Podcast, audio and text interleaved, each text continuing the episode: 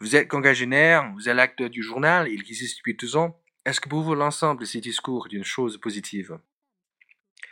Que le journal existe, c'est quelque chose de positif et d'important. À votre journal, ce que je pourrais demander, c'est que je n'ai pas en le lisant me poser la question de mon âge. Or la lecture me force à me la poser.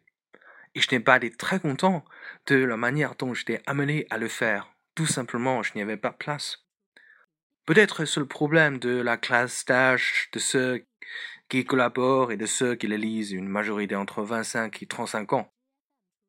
Bien sûr, plus il est écrit par des gens jeunes, plus il concerne des gens jeunes.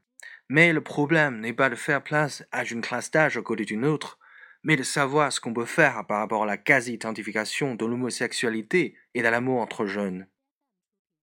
Autre chose dont il faut se défier, c'est la tendance à ramener la question de l'homosexualité au problème du Qui suis-je? Quel est le secret de mon désir?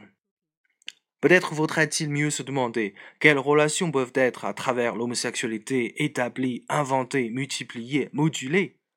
Le problème n'est pas de découvrir en soi la vérité de son sexe, mais, mais c'est plutôt d'user désormais de sa sexualité pour arriver à des multiplicités de relations. Et sans doute, là la vraie raison par laquelle l'homosexualité n'est pas une forme de désir, mais quelque chose de désirable, nous avons donc à nous acharner à devenir l'homosexuel et non pas à nous obstiner à reconnaître que nous le sommes. C'est vers quoi avons le développement du problème de l'homosexualité, c'est le problème de l'amitié,